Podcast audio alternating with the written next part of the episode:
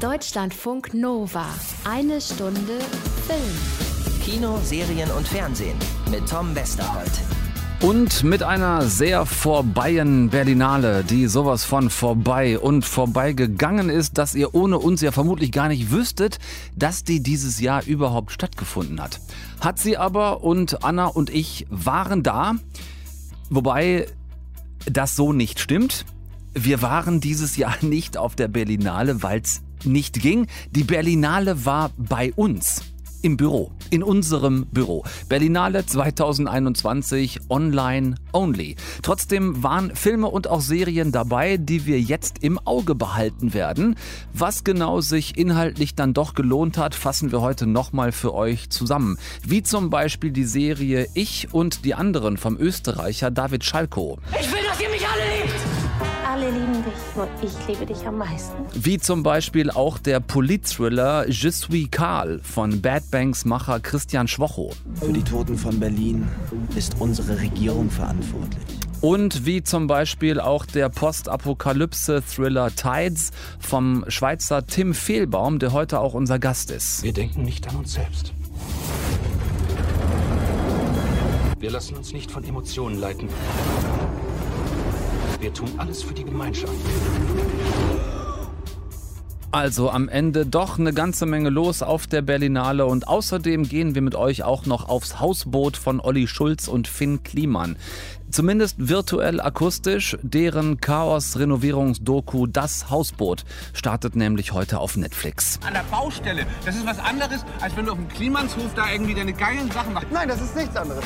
Es ist der 9. März 2021 und ich find's schön, dass wir alle wieder hier sind. Oder? Niemand hätte zurückkehren sollen.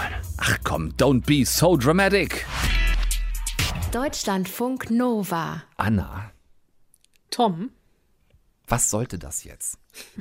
Ich meine, was die da mit uns gemacht haben jetzt in der vergangenen Woche. Was sollte das? ja, man könnte es vielleicht unter cineastischer Körperverletzung verbuchen. ja, ja, das ist. Ach Gott, ich liebe dich dafür, dass du die Dinge so mit einem dezenten Vorschlaghammer auf den Kopf triffst. Berlinale im Büro, am Rechner, am Laptop, Filme gucken. Es war eine Herausforderung, oder? Es war eine totale Herausforderung und ich fand es auch zwischendurch sehr, sehr zäh. Äh, mir hat alles gefehlt, was ein Filmfestival normalerweise ausmacht.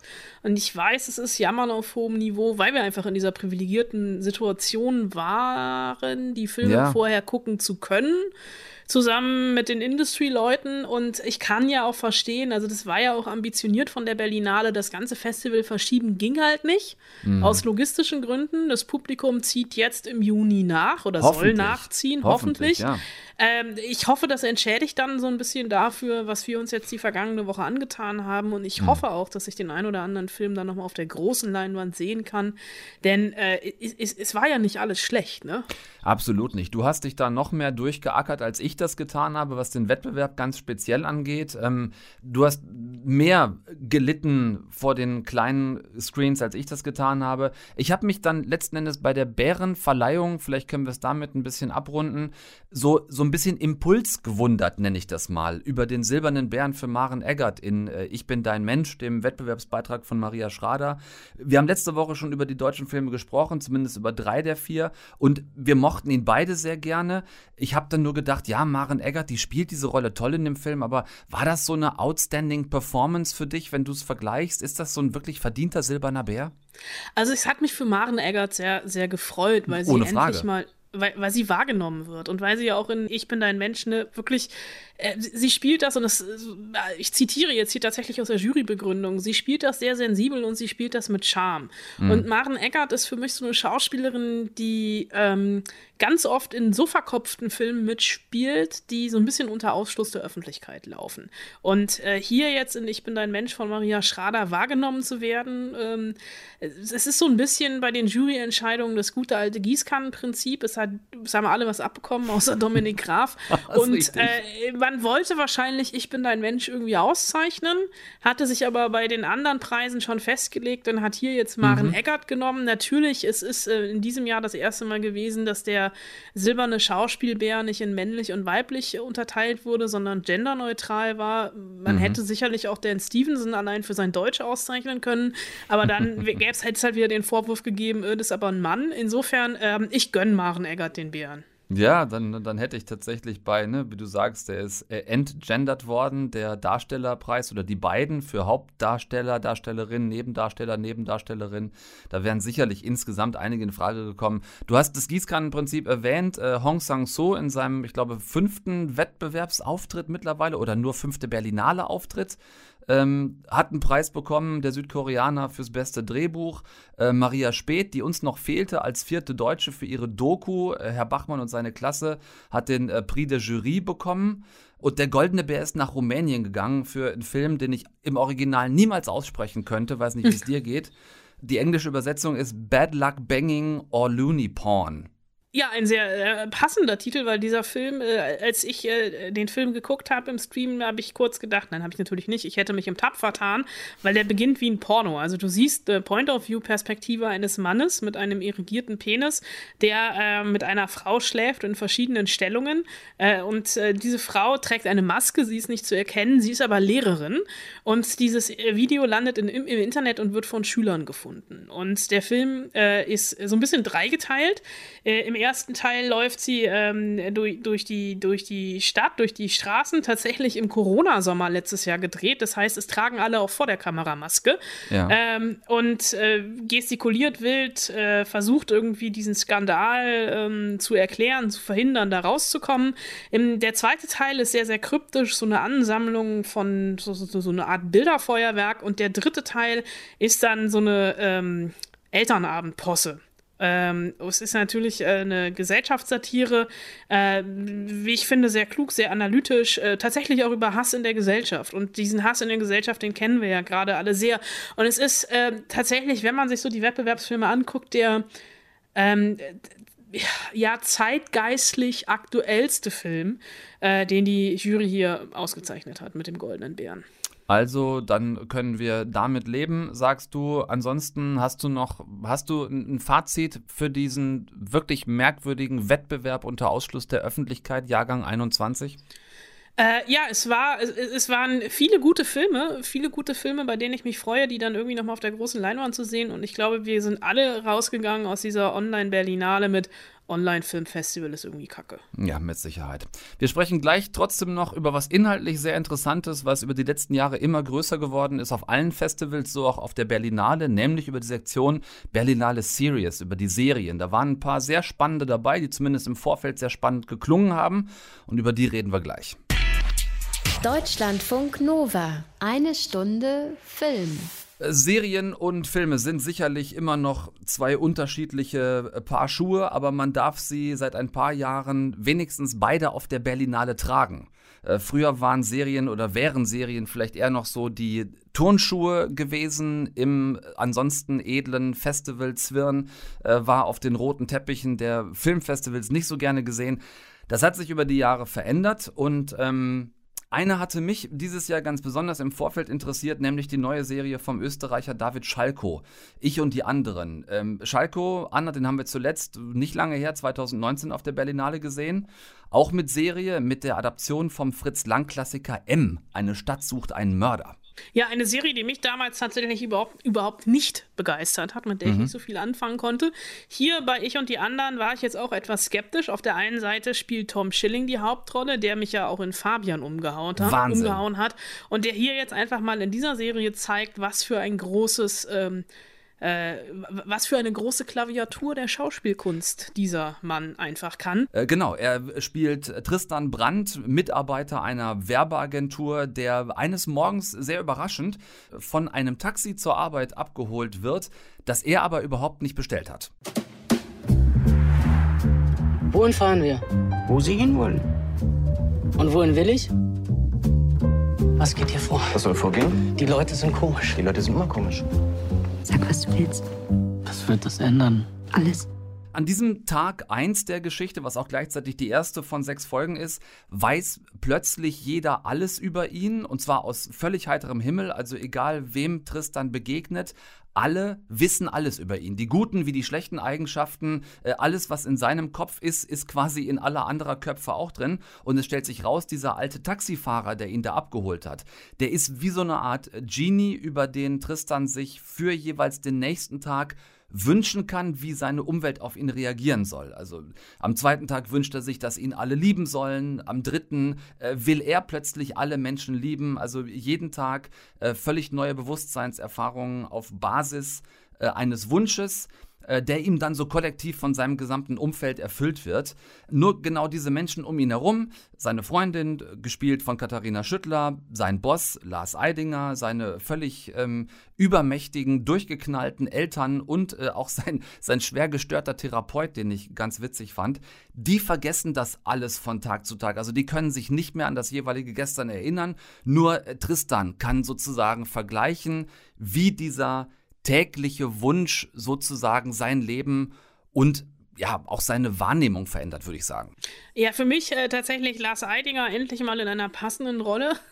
Und äh, ich fand es, also äh, man merkt diesen David Schalke-Humor. Man, äh, diese Serie hat, also ich muss dazu sagen, ich habe drei Folgen gesehen, du hast, glaube ich, alle sechs gesehen. Ja, genau. Äh, die ersten drei Folgen haben äh, gestochen scharfe Dialoge, dieses fantastische Schauspielerensemble, die das alle so richtig genießen, ja. einfach komplett frei zu drehen, mit Klischees zu spielen, so diese diese Werbetexterblase, dieses, mhm. dieses, die, die, das Büro aus Sand etc.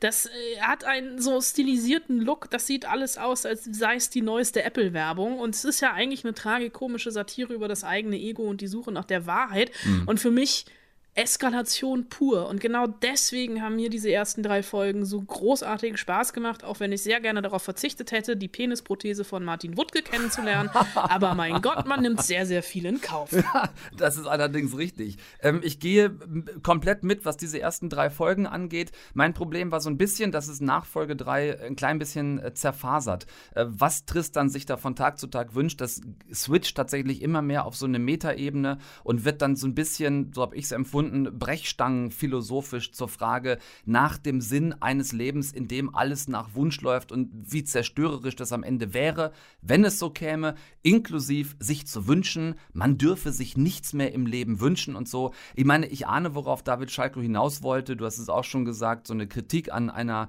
äh, verwöhnungsverwahrlosten, völlig übersättigten Konsumgesellschaft, äh, Kritik auch an maßloser und gepushter Selbstoptimierung. Das ist ja auch so ein ätzendes Wort dieser Zeit gerade. Ähm, er hätte dafür meiner Ansicht nach so ab der Hälfte nicht so krass ins Utopische abdriften müssen. Äh, am Ende fliegt einem diese Serie wirklich komplett um die Ohren. Aber ich freue mich drauf, wenn sie irgendwann, ganz genau wissen wir es noch nicht, irgendwann im Sommer hat Sky geschrieben, dann genau dort zu sehen sein wird. Und sie ist mir zumindest auch dieses Mal näher als das, was äh, Schalko da vor zwei Jahren mit M gemacht hat. Ich bin gespannt. Also ich werde mir die, die letzten drei Folgen noch sehr, sehr gerne angucken, aber natürlich auch das wieder, dass ich es nicht ganz gesehen habe. Äh, es wurde tatsächlich zur Verfügung gestellt, aber da sieht man mal, wie eng so ein Berlinale-Takt online äh, auch so ein Berlinale-Tag online getaktet ist. Man kann nicht alles man sehen. Einfach, es geht nicht. Man kann nicht alles gucken. Und sonst ist ja tatsächlich von den Serien auch gar nicht immer alles da gewesen, mhm. beziehungsweise ähm, das hat mich dann so ein bisschen verstört, äh, auch bei Ich und die anderen, äh, dass das nicht als einzelne Folgen lief, sondern sondern komplett und ja. man mitten im, im, Seefluss auf einmal einen sehr, sehr langen Abspann hatte. Ja, es war das ein Vier-Stunden-Stream. Genau, das war der Vier-Stunden-Stream und das war auch äh, bei den anderen Serien, und das ist jetzt von mir eine super galante Überleitung zu den anderen Serien, der Trend geht hier tatsächlich zu, zu Miniserie. Es gab zwei lateinamerikanische Miniserien, Entre Hombres und The Last Days of Gilda. Und Entre Hombres ähm, ist ja so eine ähm, eine vierteilige Miniserie, sprich vier Episoden. Zwei davon habe ich gesehen und die wirft äh, einen Blick auf so eine zwielichtige Männerwelt und den Sumpf von Korruption in Buenos Aires. Und schon in der ersten Folge, die habe ich morgens beim Frühstück geguckt, sollte man nie tun mhm. auf einem Filmfestival. Die geht nämlich sehr, sehr brutal los mit einer Orgie, äh, bei der äh, drei hochrangige Politiker ähm, drei Prostituierte empfangen und äh, die Prostituierten müssen danach entsorgt werden. Äh, weil sie Dinge mitbekommen haben, die sie nicht hätten mitbekommen dürfen, beziehungsweise die eine hat eine Überdosis und muss, muss ähm, die, die stirbt und das, die, die anderen beiden dürfen auch nie davon erzählen, mhm. dass das passiert ist. Und deswegen werden die brutalst erschossen und ihre Leichen zerkleinert und beseitigt. Und diese Serie spielt mit verschiedenen Genres, hat so eine 90er-Jahre-Ästhetik und reflektiert einfach eine Männerwelt, die absolut hässlich ist. Und die Serie will abstoßend sein und das gelingt ihr auch. Mhm. Ähm, ein Beispiel dafür, dass Serien ja nicht immer englischsprachig sein müssen und es müssen auf der Berlinale eigentlich auch immer entweder Weltpremieren sein oder internationale Premieren sein. Eine Ausnahme gab es, nämlich ähm, die englische Serie It's a Sin. Mhm. Äh, die läuft nämlich schon in, in, in Großbritannien und Amerika lief sie, glaube ich, schon. Das ist die neue Serie von Russell T. Davis. Da spielt unter anderem in der ersten Folge Neil Patrick Harris mit, äh, aber tatsächlich nur in der ersten Folge. Und das ist eine Serie über die äh, britische AIDS-Krise Anfang der 80er Jahre. Mhm. Äh, und folgt einfach so einer Handvoll junger Schwuler in London. Kommt bei uns auf Stars Play und dauert auch gar nicht mehr so lange, bis die rauskommt. Ähm, das so das Konven die Konvenz in Anführungsstrichen konventionellste Serie ja. war das schwedische Kriminaldrama Snow Angels. Wurde tatsächlich äh, von der ARD gekauft, also wird dann irgendwann in der ARD zu sehen sein. Und dann gab es auch noch eine Premiere, eine richtige Premiere auf der Berlinale bei den Serien. Es war nämlich das erste Mal eine Dokumentarserie. Mhm äh, zu sehen, nämlich äh, Philly DA. Und das war tatsächlich, fand ich total spannend. Das ist nämlich eine Langzeitbeobachtung über Larry Krasner, ähm, ein amerikanischer Bürgerrechtler und Anwalt, der 30 Jahre lang in Philadelphia als Anwalt tätig war, so gar nicht in dieses Justizsystem packt, äh, passt, immer wieder angeeckt ist und sich dann zum Staatsanwalt, also zum, ähm, zum District Attorney wählen lässt. Mhm. Und allein die erste Folge ist so ein bisschen wie das Drehbuch aus einem Hollywood-Film David gegen Goliath. Und es ist aber eine universelle Geschichte über politische Veränderungen und Bürgerengagement und zeigt auch, also mit diesem dokumentarischen Ansatz, wie brandaktuell Serien sein können, du merkst, ich bin großer Fan der Berlinale Serienreihe und freue ja. mich, dass wir diese Sachen dann auch irgendwann nochmal im Stream gucken können, weil, ähm, naja, der Wechsel vom Stream ins Stream war jetzt hier nicht so schlimm. Ich wollte es gerade sagen, wirklich. Es ist doch interessant, was es für einen Unterschied macht, oder? Wenn wir eigentlich im Vorfeld schon wissen, dass das etwas ist, was wir hinterher genauso sehen werden, wie es diese Woche auf der Berlinale eben halt auch nur möglich war, nämlich entweder zu Hause auf dem Fernseher oder auf dem Rechner. Ähm, das macht schon was mit einem, oder? Wenn es eben kein Kinofilm ist und man die Leinwand, die große, da vielleicht dann doch nicht so sehr vermisst. Nee, das ist tatsächlich, ich finde es auf der Berlinale immer wieder schön, die Serien auch auf der großen Leinwand sehen zu können. Mhm. Das macht Spaß. Aber ähm, die Fallhöhe ist nicht so hoch wie bei einem Film. Yes, absolut. Ihr wart dabei mit uns, auch in diesem Jahr, auf dieser denkwürdig außergewöhnlichen Berlinale. Wir nennen sie mal sehr optimistisch, Anna, einfach immer noch Berlinale Teil 1, weil wir hoffen, dass da im Juni vom 9. bis zum 20. noch irgendwas nachkommt und das nicht vielleicht doch noch wegen einer wie auch immer dann aussehenden Pandemiesituation doch noch wieder alles gekippt werden muss. Äh, auch da würden wir gucken, sozusagen, was für euch noch Packendes dabei ist. Ich danke dir, Anna, fürs, ähm, für, fürs Augenaufhalten, auch auf den kleinen Bildschirmen. Ich denke, wir können drunter schreiben, wir haben das Beste rausgeholt. We survived, können we, wir drunter schreiben. We survived Berlinale 21, ganz genau so. Vielen Dank dir. Sehr gerne. Deutschlandfunk Nova. Eine Stunde Film. Die Sektion Berlinale Special, die lohnt sich immer wieder, das haben wir über die vergangenen Jahre wirklich gelernt. Premieren von Filmen, die es aus manchmal nur schwer nachvollziehbaren Gründen nicht in den Wettbewerb schaffen, in Anführungszeichen. Vielleicht, weil sie dann doch unter anderem als zu kommerziell angesehen werden, ich weiß es nicht. Aber im Special laufen sie dann, wie dieses Jahr, die vorhin schon angesprochenen Thriller Tides von Tim Fehlbaum und dieser hier, Je suis Karl von Christian Schwocho. Was wäre für dich das Schlimmste? Sinnlos zu sterben. Und das Beste? Sinnvoll. Für die Toten von Berlin ist unsere Regierung verantwortlich. Ils viennent chez nous, profitent de nos droits et s'imposent un coup de bombe!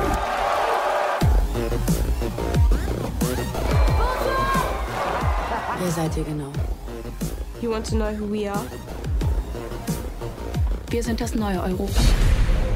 Christian Schwocho kennt ihr als Macher hinter Bad Bangs. Hier hat er eine Geschichte um Luna Wedler und Janis Niewöhner herumgestrickt. Luna spielt Maxi, die bei einem terroristischen Bombenanschlag in Berlin ihre Mutter und ihre zwei jüngeren Brüder verloren hat. Sie und ihr Vater, gespielt von Milan Peschel, haben überlebt. Und genau das versuchen die zwei. Weiter zu überleben und irgendwie zu verarbeiten was vielleicht einfach kaum bis gar nicht verarbeitbar ist. Die Mama ist tot? Sie ist tot, ja? Hör auf damit! Nie wieder! Damit, Papa! Ja, nie wieder! Mama, nie wieder! Maxi lernt Karl kennen, gut aussehender Typ, Mitte 20 und der trifft bei ihr einen ganz entscheidenden Nerv. Er ist Mitglied einer europaweit agierenden Bewegung junger, politisch engagierter Menschen, die sich aber extrem rechtspopulistisch radikalisiert haben. Und Maxi ist hier sozusagen der klassische Fall einer eigentlich politisch deutlich linksorientierten jungen Frau, die sich nun aber einerseits durch den Anschlag, den terroristischen, der da passiert ist, und andererseits durch die Rattenfängermanipulation von Karl eben doch von dieser jungen europaweiten Rechtsbewegung anziehen lässt. Beide Hauptrollen mega stark, sowohl Luna Wedler als Maxi, als auch Jannis Niewöhner als Karl. Sprechen wir auf jeden Fall nochmal ausführlicher drüber, wenn der Film in die Kinos kommt. Aber merkt euch bitte jetzt von der Berlinale den Titel schon mal Je suis Karl von Christian Schwocho. Ebenso merken wie diesen hier, Tides, also Gezeiten vom Schweizer Tim Fehlbaum. Was hat Kepler uns gelehrt, Luis? Wir denken nicht an uns selbst. Wir lassen uns nicht von Emotionen leiten. Wir tun alles für die Gemeinschaft. Tim Fehlbaum habe ich vor gut zehn Jahren kennengelernt, ähm, eigentlich mittlerweile schon elf Jahre her. Das war auf Korsika beim Dreh seines Debütfilms, dem großartigen Genre-Thriller Hell. Äh, Postapokalypse vom Feinsten und da war Tim gerade mal 27. Zehn Jahre hat es gedauert bis zum zweiten Film, der jetzt genau wie Je suis Karl eben im Berlinale Special gelaufen ist und der heißt Tides. Ist wieder eine Postapokalypse. Ich war deshalb ein bisschen skeptisch, brauchte ich dann aber tatsächlich gar nicht zu sein. Ist nämlich wieder großartig geworden und dabei überhaupt nicht redundant, was das Thema angeht. Hintergrund ist dieses Mal, die Menschheit hat die Erde mit ihrem ausbeuterischen Verhalten quasi unbewohnbar gemacht und die reiche Elite, die es sich leisten konnte, ist vor Jahren auf die weit entfernte Weltraumkolonie Kepler geflüchtet. Man nennt sie Mutter Erde. Wir haben den Planeten geplündert. Alle Reproduktionsversuche waren erfolglos bei Männern und Frauen. Kepler will einen Beweis, dass wir uns hier fortpflanzen können. Überlebende. War ein Kind. Ohne Kommunikation ist das alles umsonst. Wie gehört ist das Problem, dass die Menschen auf Kepler, dieser Weltraumstation, sich nicht weiter fortpflanzen können. Und daher wurde eine kleine Kapsel mit einer jungen Astronautin und zwei Kollegen an Bord zurück zur Erde geschickt. Ihre Mission ist überprüfen, ob man da mittlerweile wieder leben kann und ob die Fruchtbarkeit dort auch wieder irgendwie zurückkommt. Große Überraschung, die Erde ist uns Parasit Menschen nie wirklich losgeworden. Einige wenige haben überlebt und die haben jetzt extrem wenig Bock auf die Besucher aus dem All. Ich hatte das anfangs kurz erwähnt. Niemand hätte zurückkehren sollen. Wie schon in Hell damals taucht Tim Fehlbaum auch seinen neuen Film in eine extrem lebensfeindliche Umgebung. Und äh, während es in Hell damals die Sonne war, die alles äh, verbrennt und schon fast nur noch Staub und unerträgliche Hitze zurücklässt, sind die vorherrschenden Elemente hier in Tides Kälte und Wasser. Sehr, sehr cool von Tim inszeniert, indem er fast den gesamten Film im norddeutschen Wattenmeer gedreht hat. Äh, endlose, sandfarbene Weiten, die immer wieder im diesigen Wetter oder Nebel verschwinden, äh, gigantische Schiffswracks oder so zusammengerafftes Strandgut als Behausung dieser äh, zum Teil fast schon Steinzeich steinzeitartigen Menschen auf der Erde. Denn was geblieben ist von uns Menschen, die damals abgehauen sind, ist natürlich vor allem haufenweise Plastikmüll. Im Zentrum der Geschichte steht die eben im Ausschnitt schon gehörte junge Astronautin Louise, die in dieser kargen, nasskalten Erdenlandschaft versucht, in Kontakt mit den extrem argwöhnischen Menschen zu kommen und die dann etwas findet, wonach sie vielleicht besser gar nicht gesucht hätte. Packend von der ersten bis zur letzten Minute. Auch zu diesem Film dann nochmal ein bisschen mehr, wenn er in die Kinos kommt. Wissen wir auch noch nicht so hundertprozentig, wann das sein wird. Und deshalb bis dahin schon mal abspeichern. Tides, der neue Film von Tim Fehlbaum. Völlig klar deshalb, dass ich sofort Ja gesagt habe, als die Chance kam, diesen super coolen Typen nach langer Zeit endlich mal wieder zu treffen wirklich richtig treffen in diesem Fall. Also ich meine das, wo, wo man sich wirklich richtig trifft. Das war möglich im Rahmen der Berlinale äh, hier in Berlin. Haben wir schön draußen gemacht im Tierpark. Ähm, wobei schön, naja, ähm, da wo wir waren, hat es eher ein bisschen so ausgesehen wie in Tims Film. Was genau da los war, das hört ihr gleich hier in eine Stunde Film. Deutschlandfunk Nova. Eine Stunde Film. Das ist einfach so ätzend. Ich, da schäme ich mich für Berlin. Ehrlich, es ist asozial. Wirklich, es ist echt asozial. Es sieht immer in den Parks so aus, weil es Leute gibt, die dann, du siehst ja, wo das Zeug herkommt, ne? Ja, ja. Die Fastfood-Scheiße und dann wird das hier einfach in den Wald geschmissen, weil es den Leuten rotze egal ist. Finde ich natürlich auch einen schrecklichen Anblick. Ich sag mal so, einem Szenenbildner, äh, also da kannst du auch gleich schon, das ist gleich schon zum Film. mein, mein, mein Szenenbildner hätte sich jetzt gefreut darüber, weil sozusagen die Idee des Szenenbilds war und das ist etwas also ich finde, was Interessantes an dem Film zumindest, dass es, oder, oder so eine twisted, äh, eine verdrehte Message ist, dass nämlich die Überlebenden auf der Erde, die haben sich ein Zuhause gebaut aus dem, was wir zurücklassen, nämlich das, was du gerade eben angesprochen hast, Müll, aus, aus dem Müll. Äh, und zwar, welches Element ist das, was man ja auch weiß, was eben eigentlich tragischerweise ja am längsten überlebt oder einfach ewig in den Ozean Plastik. Plastik, na klar. Und deshalb haben wir versucht und haben gesagt, es ist irgendwie interessant, dass die, die, die Überleben, die wir erzählen auf der Erde, aus, äh, aus dem, was wir an Müll zurücklassen, sich ein Zuhause gebaut haben, was dann irgendwie äh, eine interessante Form von Gegensatz ist.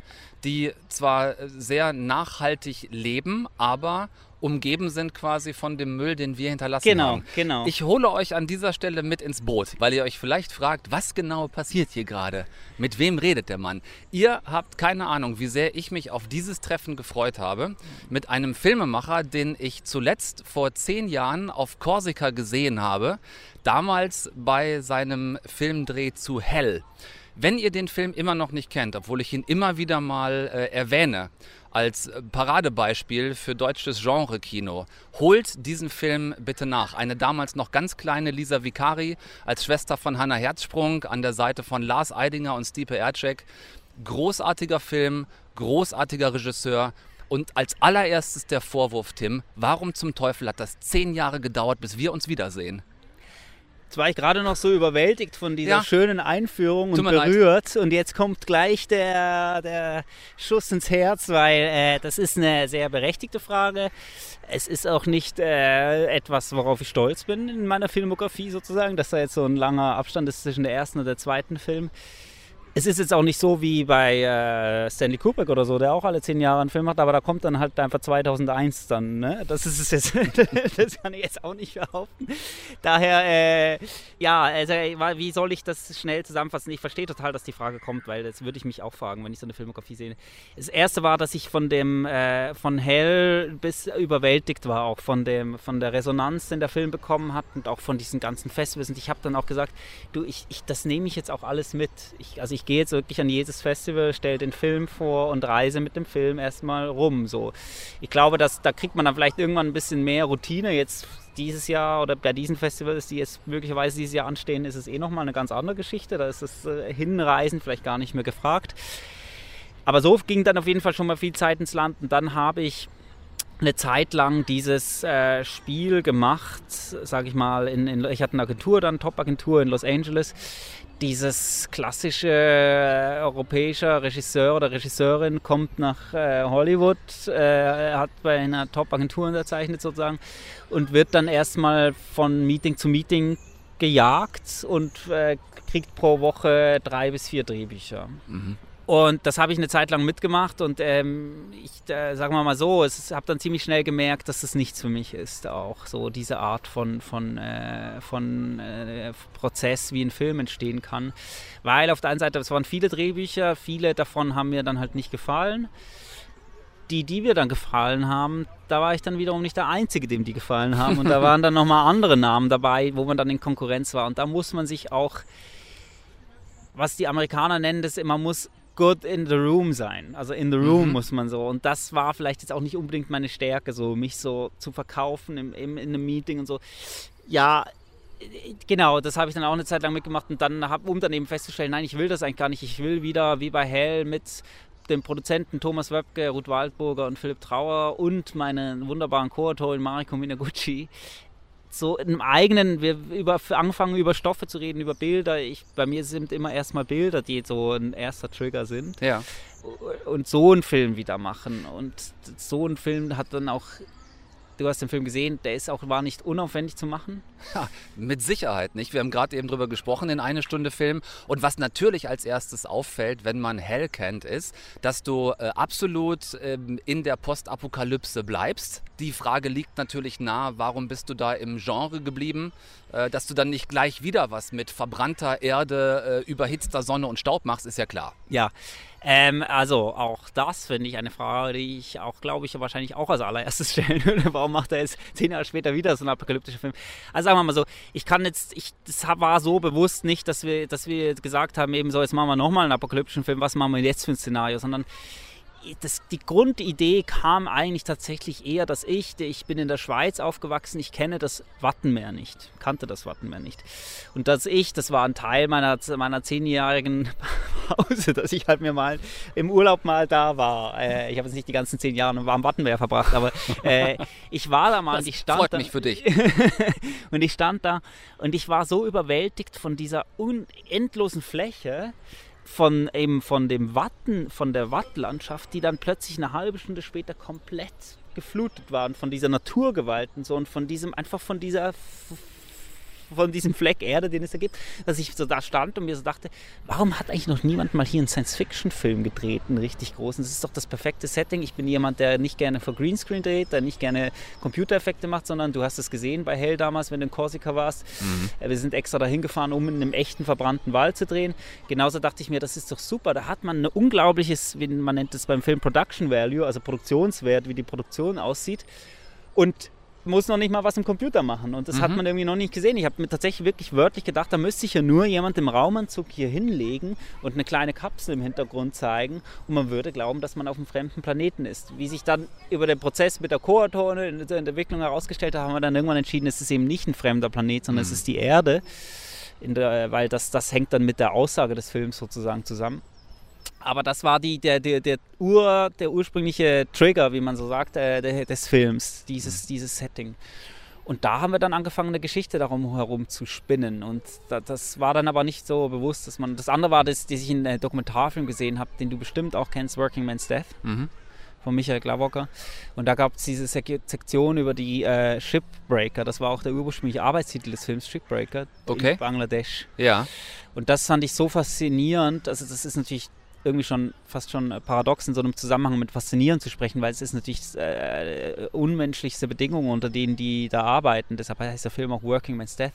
Aber ich fand dieses von diese, diese, diese Menschen, die da mit bloßen Händen dieses Schiff auseinandernehmen, das hatte sowas apokalyptisch, dass ich aus diesen beiden Elementen, das dritte Element war, dass ich schon immer mir so dachte, ich will eigentlich mal so einen Film machen mit so einer cooler Astronautin oder, oder äh, wie Ripley in Alien. Ja. Ich will mal irgendwie sowas, so eine, einfach taffe äh, Frau, die irgendwie so alles, alle anderen, an, an, äh, ja. Ähm, ja. So ein bisschen ist es manchmal äh, Ellen Ripley in a Mad Max World ein guter Pitch so. Du solltest in Los Angeles Filme pitchen. Da, damit hättest du sofort, äh, hättest sofort. Äh Lass uns ein bisschen über den Aufbau deiner Filme reden, weil mir bei beiden Filmen aufgefallen ist, was ich sehr genieße, dass ich äh, damals weder bei Helen noch jetzt bei Tides ein einziges Mal auf die Uhr geguckt habe. Das ist schon mal schön. Also ich, ich, bei dir falle ich rein in den Film und dann habe ich das Gefühl, ich werde von der Leinwand absorbiert und, und ganz am Ende äh, liege ich quasi ausgespuckt da und muss mich auch erstmal ein bisschen erholen. Mhm. Äh, wie gehst du daran, an diesen, diesen Entstehungsprozess? Du arbeitest ganz viel mit, mit bewegten Kameras. Du bist mhm. oft nah dran an den Menschen, deren Geschichte du erzählst, übertreibst aber auch nicht ständig mit, mit Tiefenschärfe. Das wird also mhm. nicht alles total blurry. Mhm. Äh, wie gehst du daran technisch? Also es ist tatsächlich gut, dass du da eine technische Frage stellst, weil ich glaube tatsächlich, das ist, oder das Wort technisch damit, weil ich glaube, es ist eine technische Frage. Ich glaube tatsächlich, ich bin zumindest ein großer Fan von Filmen, die straightforward sind und die einen einfach, wie du sagst, durchpeitschen so. Mhm. Wo man so danach so auf die Uhr guckt, was ist schon vorbei? Also ich meine, Dunkirk, ein Beispiel von Christopher Nolan, ein Film, der ich so toll finde und der einfach wirklich einfach eine Survival-Geschichte ist und so, wo man danach auch, ist auch sein kürzester Film nehmen, aber, aber trotzdem so denkt, was ist schon, das, da würde ich jetzt so. Und das haben wir eigentlich, das ist aber etwas, was ich sozusagen, ich glaube auch viel tatsächlich dem äh, Editoren Andreas Menn und dem Kameramann Markus Förderer auch so zu verdanken habe, die beide eben immer versucht haben, diesen Drive zu behalten. Gerade der Andreas Menn ist jemand, der immer gesagt hat, wie kann es möglichst schnell gehen. Das ist auch einfach wirklich eine Schnittfrage, muss man sagen. Mhm. Eine Schnitt- und Rhythmusfrage, aber auch eine Frage der, wie du es eben erwähnt hast, der Bewegung der Kamera. Wie kann die Kamera auch etwas wenn die natürlich auch immer in Bewegung ist, ist auch die Hoffnung, dass es, dass es dazu beiträgt, dass die Geschichte auch immer in Bewegung ist und so. Ja. Und das ist dann das, wo wir dann auch einfach radikal die Entscheidung getroffen haben und gesagt haben, hey, das braucht die Geschichte gerade nicht wirklich, dieses Bild, was vielleicht künstlerisch interessant war oder sage ich mal ein interessantes Bild war, was einem dann als Regisseur besonders äh, schmerzt, dann sowas rauszuschmeißen, aber deshalb hat man eben auch einen Editoren, der dann, sage ich mal, neutraleren Blick hat und nicht bei der Entstehung des Bildes dabei ist, man sagt, okay, das war vielleicht für euch ein aufwendiges Bild zu drehen und für dich ist es ein schönes Bild, aber es bringt mir, dem, bringt der Geschichte und das Tempo des Films, bringt es nur raus. Und bei Hell war es so, wenn ich noch ganz kurz diese Anekdote erzählen darf. Unbedingt. Äh, da war es so, das weiß ich nicht, wir hatten nämlich den Film, der Film ist äh, letztlich, glaube ich, äh, 92 Minuten lang oder so, oder sieben, also, also für heutige Verhältnisse vor allem eher kurz mhm. im Spielfilmbereich. Äh, und der Film war ursprünglich im Rohschnitt, glaube ich, 125 Minuten. Hat aber von der Geschichte her nicht mehr erzählt. Mhm. Sondern das waren viele so atmosphärische Bilder und so. Einfach so. Und das, was einfach so, was irgendwie aber die Geschichte nicht vorangetrieben hat. Ja. Und dann hatten wir ein, für mich ein Screening, was ich eben mich bis heute, zehn Jahre, wie du gesagt hast, später noch äh, bei der Entstehung von Tides, für mich prägendes Erlebnis war, dass wir dann dem Film, da der Thomas, der Produzent, dann irgendwann gesagt hat, du, wir, nicht mehr wussten, irgendwas stimmt mit dem Film nicht. Das, wir wussten aber nicht was. Und dann haben wir ihn den Film dem Bernd Eichinger gezeigt. Mhm. Bernd Eichinger gezeigt im Kino von der Konstantin. Und äh, da hat er dann gesagt, ihr, aber ihr wollt, du willst da irgendwie teilweise, du willst Künstler sein und so. Das bist du aber nicht, hat er mir gesagt. Du bist ein guter Handwerker. Mhm. Und nimm alles raus. Nimm alles raus, was auf die Bremse drückt. Wo du irgendwie, was alles, wo du denkst, ach, das ist aber ein tolles Bild, aber das bringt nichts, sondern einfach auf die Bremse. Und dann wirst du sehen, das werden dir letztlich der Zuschauer und letztlich auch die, die du meinst, dass du sie beeindruckst mit diesem mit diesen Sachen, mhm. nämlich die Kritiker und Kritikerinnen, auch gerade die werden dir das hoch anrechnen. Das, und das hast du ja jetzt gerade bestätigt, dass das ja. eben auch, dass man das auch mag, wenn man so und das mit diesem, mit dieser, mit dieser für mich prägenden äh, Ansage im Hinterkopf haben wir auch teils geschnitten. Mhm. Also das wirklich einfach alles raus, was irgendwie auf die Bremse drückt. Ja. Ich erinnere mich äh, auf Korsika damals beim, beim Hell-Dreh da haben wir abends oft äh, zusammengesessen noch mit der Crew und haben dann gemeinsam gegessen. Und du bist oftmals entweder ganz spät oder dann auch nur ganz kurz dazugekommen, ja. weil du währenddessen äh, schon immer im Schnitt gesessen hast und dich dann auch, ah, äh, ja, auch, ja. Äh, auch, oft verabschiedet hast. Machst du das äh, grundsätzlich auch jetzt heute? Hast du das bei Tides auch so gemacht, dass du gedrehte Szenen möglichst sofort schneidest, um zu gucken, ob das so aussieht, wie du es haben willst? Also ich schneide sie ja nicht, sondern ich, ich gehe dann halt in den Schneiderraum. Aber ich, äh, der Andreas schneidet sie und schneidet sie vor. Und ja, das, ich glaube, das ist etwas, das ist, sage ich mal, auch eine luxuriöse Situation, weil das ist ja logistisch auch äh, für mhm. die Produktion. Es muss, habe ja das Glück, dass die Produzenten das auch mir ermöglicht haben. Ich glaube, es ist halt super einfach, man, man schneidet die Szene noch nicht fertig, aber man kriegt so einen Überblick über was für Material hat man und so. Jetzt ist bei Tides die Menge an Material so unfassbar viel größer nochmal geworden als, als bei, bei Hell, mhm. weil ich sozusagen, wir haben irgendwann aufgehört, Cut zu rufen. Also man sagt beim Film immer, okay, äh, okay, Ruhe bitte, wir drehen. Und dann mhm. heißt es und bitte. Und dann geht's los und dann ruft man irgendwann, ist der Take zu Ende, man sagt Cut. Und irgendwann kam die Phase, wo wir gesagt haben, ich, ich, ich mir gedacht habe, ich rufe gar nicht mehr Cut, sondern wir gehen einfach wieder auf Anfang. Wir lassen die Kameras durchlaufen, weil es, du hast den Film gesehen, eben, es sind ja die Elemente spielen eine wichtige Rolle. Und da ich eben so viel wie möglich in echt machen wollte, nicht im Computer, waren diese Elemente wie Nebel und diese Wassersprays äh, und alles mögliche waren halt alle echt. Und das heißt, es hat immer nach dem Cut hat es seine Zeit gedauert, bis man wieder auf Anfang war, bis man wieder drehen konnte. Richtig. Und irgendwann habe ich gesagt, das, das dauert so lange und ich will noch mehr machen. Ich mache jetzt einfach, deshalb, ich war dann der Keep Rolling Regisseur, der immer nur gesagt hat, okay, keep rolling, keep rolling. Und dann geht man, während man richtet man ein, die Kamera läuft. Das ist dann eine Unmenge an Materialflut, die für den Schnittraum zu bewältigen natürlich. Na und deshalb war das so, dass man jetzt nicht mehr so wie bei Hell schon wirklich so geschnittene Szenen, sondern wir hatten dann eher so einen Eindruck, einen Überblick von dem Material bekommen. Mhm. Und das nächste ist natürlich, dass so eine Crew nach so einem Drehtag, das, äh, ja, da, da, wünscht man sich natürlich auch, dass man dann da so abhängen kann und so. Und wir hatten da so eine tolle Crew, aber man, man weiß, man muss dann wieder am nächsten Tag dann, dann aufstehen und, und äh, als Regisseur dann drehen, dann ist man natürlich auch so ein bisschen unter Druck. Ja. Jetzt ist es dein, dein zweiter Film und es ist die Berlinale, Sektion Berlinale Special. Äh, du bist äh, groß angekündigt worden vom Festivaldirektor, ja. Tim Fellbaun.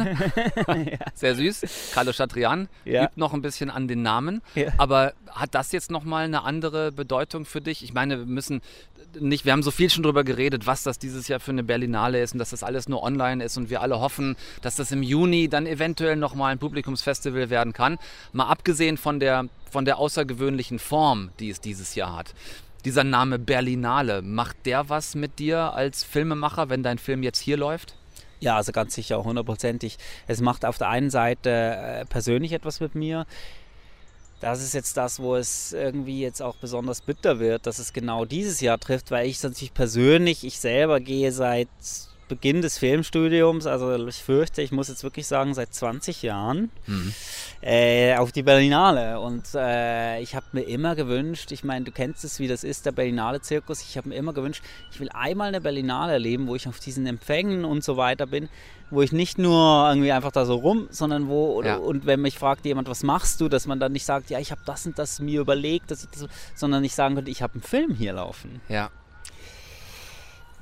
in, ausgerechnet in dem Jahr, wo mir dieser Wunsch in Erfüllung gehen würde, äh, sitzen wir hier im Park und äh, ja, Berlinale. Gucken, gucken auf einen kleinen stinkenden Tümpel, sagen wir ruhig, wie es ist. sehr schön ist. Also die Umgebung in Tides ist teilweise lebensfreundlicher als das, wo wir hier drauf gucken. Aber hier, also, ich, ich würde gleich anfangen zu drehen hier. Das ist ja, wirklich, genau. Äh, Gerade jetzt das Licht, Revenant-Style, hier kommt das so rein. Absolut. Ja, ja, ja, genau, richtig. Nein, aber das ist, äh, das ist natürlich irgendwie äh, bitter, aber da darf ich gar nicht drüber nachdenken, ja. sondern ich versuche dann einfach zu sagen, okay, ich kann trotzdem und natürlich auch das Bittere, dass der Film das bestimmt auch erkannt, dass er für die große Leinwand eher was ist.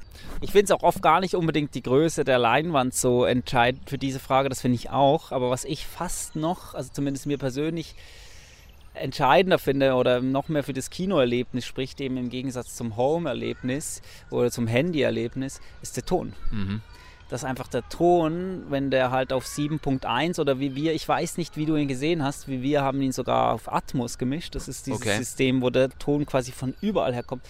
Ich finde, dass das fast noch wichtiger ist, für wie man in einen Film reingezogen wird. Absolut.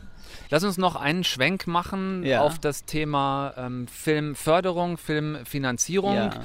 Ähm, es fällt natürlich ins Auge, spätestens im Abspann, wenn man es vorher nicht weiß, dass da bei dir ähm, in der Produzentenriege der Name Roland Emmerich ah, auftaucht. Ja. Mhm. Inwiefern hilft das, wenn man da so jemanden hat, der zumindest seinen, seinen Namen geben mhm. und damit vielleicht auch eine Tür öffnen kann? Mhm. Ist jetzt keine, ist keine Behauptung. Ich stelle das als Frage. So in Richtung der Förderung, der Finanzierung, ist das schon was, was weiterhilft?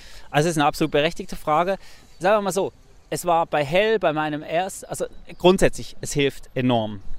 Es hilft enorm. Und es war bei mein, beim Debütfilm Hell, war es, glaube ich, eher noch so dieses, das sozusagen, das war eben vor zehn Jahren apokalyptischer Film aus Deutschland, so, da gab es noch keinen, äh, ja, äh, Dark oder Tribes oder so, es war mhm. irgendwie so, äh, das war eher so, ähm, ungewöhnlich, so ein Genre aus Deutschland heraus. Und äh, da hatte das, glaube ich, geholfen, der Glaubwürdigkeit des Projektes und des Vorhabens, dass Roland uns mit seinem Namen sozusagen zur Seite stand. Bei Tides jetzt wiederum, da möchte ich jetzt nur sagen, da hatten wir jetzt sozusagen den gegenüber in der Branche, also gegenüber Filmförderung und so weiter, vielleicht hoffentlich mit Hell bewiesen gehabt, dass wir, da hatte, war eher der Türöffner Hell tatsächlich, mhm. der Film. Aber wie ich jetzt merke, Marketing oder einfach bei der, alleine, dass der Trailer von Tides, den ich übrigens wirklich jedem Hörer hier nahelegen würde zu, zu gucken und gerne auch im Original, weil ja, der Film ist ja auf Englisch. Mhm. Da hat das der, glaube ich, schon auch ein großer Teil, warum der so viele Klickzahlen hat, ist dann doch, dass auch da Roland Emmerich Presents steht. Das heißt, das ist das.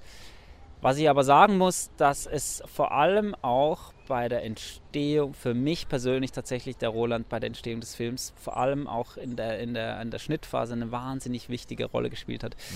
Und das sage ich jetzt nicht so von wegen, ja, ich muss meinem Executive Producer danken oder so, sondern ich sage es, das kommt wirklich von Herzen, weil er tatsächlich auch mir geholfen hat, das Herz des Films zu finden, nämlich das emotionale Herz der Erzählung. Mhm. Der Film war ein bisschen so verzettelter und so und wir hatten uns da irgendwann mal hat er, er hat uns geholfen, wieder so auf die, auf das Grund, Grundessenz der Story zurückzufinden und so. Und das würde man irgendwie vom Master of Disaster äh, vielleicht nicht unbedingt erwarten, dass das der Einfluss ist, den er hat. Ja. Er hat auch echt immer, das finde ich wirklich so etwas, was ich auch wieder auf eine interessant, paradoxe Weise interessant finde, dass er immer Ideen zur Reduktion hat im positiven Sinne. Mhm. Also sowohl von dem. Ist auch nicht das Erste, woran man bei ihm denkt, eben. an Reduktion. Eben, ne? eben. Aber er ist, hat einfach geholfen, Reduktion über die Reduktion sowohl der, der, der, der, wann, wann braucht man eben Spezialeffekten, wann braucht man ihn aber auch nicht, wann ist es mhm. okay, wenn man nah bei den Figuren dran ist und wann, wann muss man aber mal aufmachen. Und das, was er gerade auch in seinen frühen Filmen sehr gemacht hat, so dieses Konzept von, wie soll ich sagen, über, über geniale Einfälle klein äh, und dann plötzlich aber auch groß zu werden und so. Das, mhm. das, da hat er wirklich wieder einfach einen Wahnsinns Einfluss gehabt. 2011 ähm, gab es bösen Sonnenbrand auf der Leinwand. 2021 gibt es furchtbar nasse Füße auf der Leinwand. Was gibt es als nächstes von Tim Fehlbaum und warum wird das verdammt nochmal nicht wieder zehn Jahre dauern?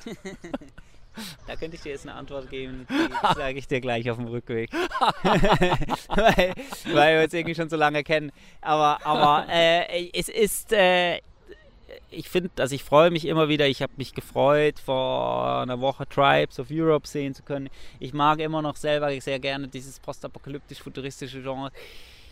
Höchstwahrscheinlich wird es eher etwas anderes werden. Mhm. Eher mhm. etwas in die gegenteilige Richtung, nämlich in etwas Historisches und basierend auf etwas äh, Echtem. Ja. Jetzt ist erstmal Berlinale, lieber Tim, äh, Berlinale Special mit Tides. Kannst du uns schon äh, verraten, wann die ganzen Menschen, die wir jetzt unfassbar neugierig gemacht haben, den Film werden sehen können? Ich würde das wahnsinnig gerne verraten. Ich dürfte es auch verraten.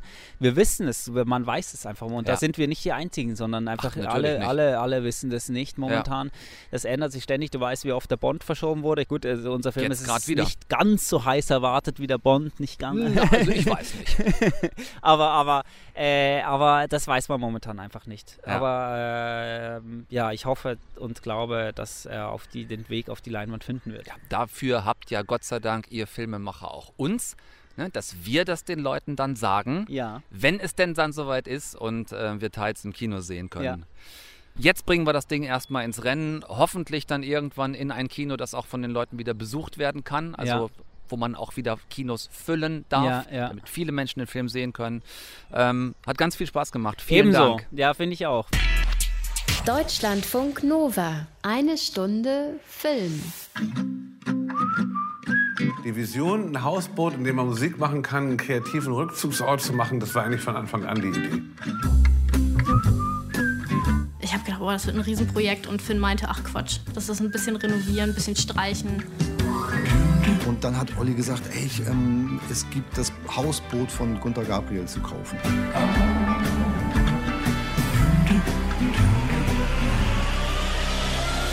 Und das Boot war ein Haufen Schrott.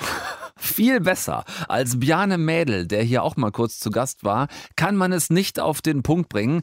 Ich hätte ansonsten äh, noch eine Untertitelidee für die Doku-Miniserie Das Hausboot gehabt. Und äh, zwar, wie Olli und Finn einmal einen versifften Haufen Dreck gekauft haben und dann zusehen mussten, wie sie aus der schwimmenden Scheiße irgendwie Gold machen. Hätten die beiden Influencer und Musiker auch nur im Ansatz geahnt, was sie der Tochter von Country-Sänger Gunther Gabriel da aus dessen Nachlass abkaufen, sie wären wie im Comic vermutlich mit so rudernden Armen, laut schreiend, im Zickzack Richtung Horizont gerannt und die ganze Doku wäre nach zehn Minuten beendet gewesen. Es war der klassische Fall von, och, äh, sieht eigentlich ganz gut aus, das Teil äh, muss mal ein bisschen was aufhübschen und dann geht das schon. Oder wie mein Vater sagen würde, brauchst du einen Pott Farbe und einen Nachmittag Zeit für. Arschgeleckt die Damen und Herren. Denn was äh, mit einem Pott Farbe in einem Nachmittag Zeit anfing, endete zwei Jahre später mit angeblich einer knappen halben Million Euro, die zwar nicht mit, aber in diesem Seuchenkahn versenkt worden sein sollen. Es war die klassische Nummer, wo man ja, günstig was kauft und denkt, geil, da machen wir so eine abgefahrene Mucker- und Tonstudio-Nummer draus und dann irgendwo, weil es da doch in dieser einen Ecke irgendwie komisch aussieht, so anfängt mit dem Finger dran rum zu Piddeln. So eine Ecke, so eine ganz kleine, da knibbelt man so rum. Und dann geht das ab. So ein Stück Zwischenwand vielleicht oder eine eingezogene Decke. Und man denkt so, what the fuck ist das denn dahinter? Das ist dann dieser erste kleine Dominostein, der alles zum Einstürzen bringt und Olli und Finn mittendrin statt nur dabei. Und dann hat sich das auch ganz schnell mal erledigt mit äh, sich ganz dolle liebhaben, Dicky. An der Baustelle. Das ist was anderes, als wenn du auf dem Klimanshof da irgendwie deine geilen Sachen machst. Nein, das ist nichts anderes. Das, das ist Mistkram. Und da vorne wird's ja noch mistiger. Ich mache ein Tour hier und mach das Boot irgendwie und du willst auch wieder Party machen.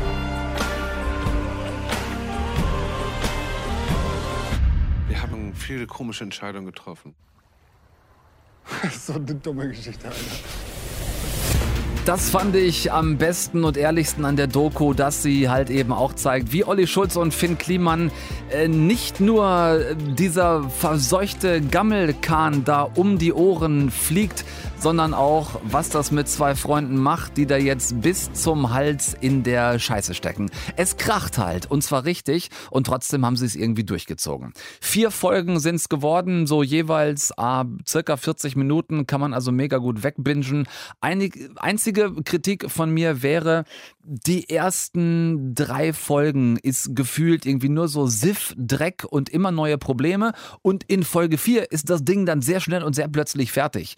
Ähm, das hätte man vielleicht ein bisschen besser verteilen können. Und bevor hier ein falscher Eindruck entsteht, natürlich haben die zwei Halunken das Ding da nicht alleine gewuppt. Das wäre einfach nie möglich gewesen. Äh, super viele helfende Hände aus dem Klimansland waren am Start.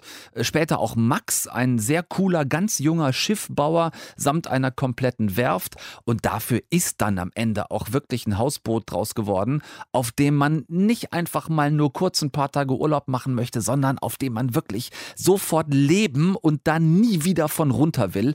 Also wirklich Hammerding draus geworden. Guckt's euch an, äh, ab heute auf Netflix das Hausboot oder wie Olli und Finn einmal einen versifften Haufen Dreck gekauft haben und dann zusehen mussten, wie sie aus der schwimmenden Scheiße irgendwie Gold machen.